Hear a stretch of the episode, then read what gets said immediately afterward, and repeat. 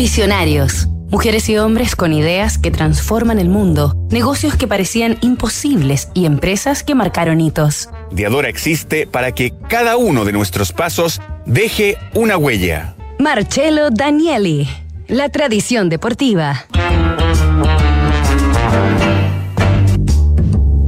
Esta semana en Visionarios hemos conocido un poco más acerca de la empresa italiana de calzado y vestuario deportivo Diadora, a través de la historia de su fundador, el zapatero Marcello Danieli.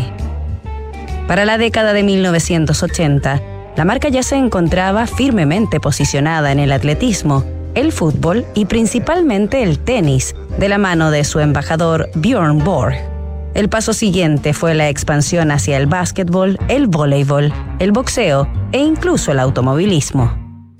Siguiendo con la exitosa estrategia de marketing de Marcello Danieli, consistente en reclutar como embajadores a las figuras más emblemáticas de cada deporte, la firma incorporó a su selecto grupo de estrellas a los pilotos de la Fórmula 1 Niki Lauda, Alan Prost y el mítico Ayrton Senna.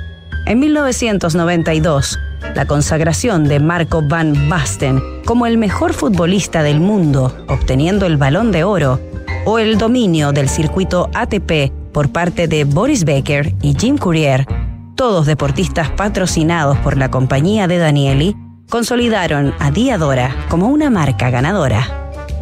Marcello Danieli murió el 24 de julio de 1996, a los 68 años, en Caerano di San Marco, su pueblo natal de tradición zapatera, donde se forjó la hazaña de un sueño triunfal.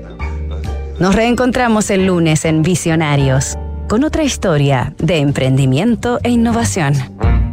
Las últimas reformas entregan más facultades al Servicio de Impuestos Internos. Auditorías tributarias, observaciones, liquidaciones. PwC Chile tiene un equipo experto en defensa del contribuyente que puede ayudarte en la solución de estos conflictos. Conoce más en pwc.cl.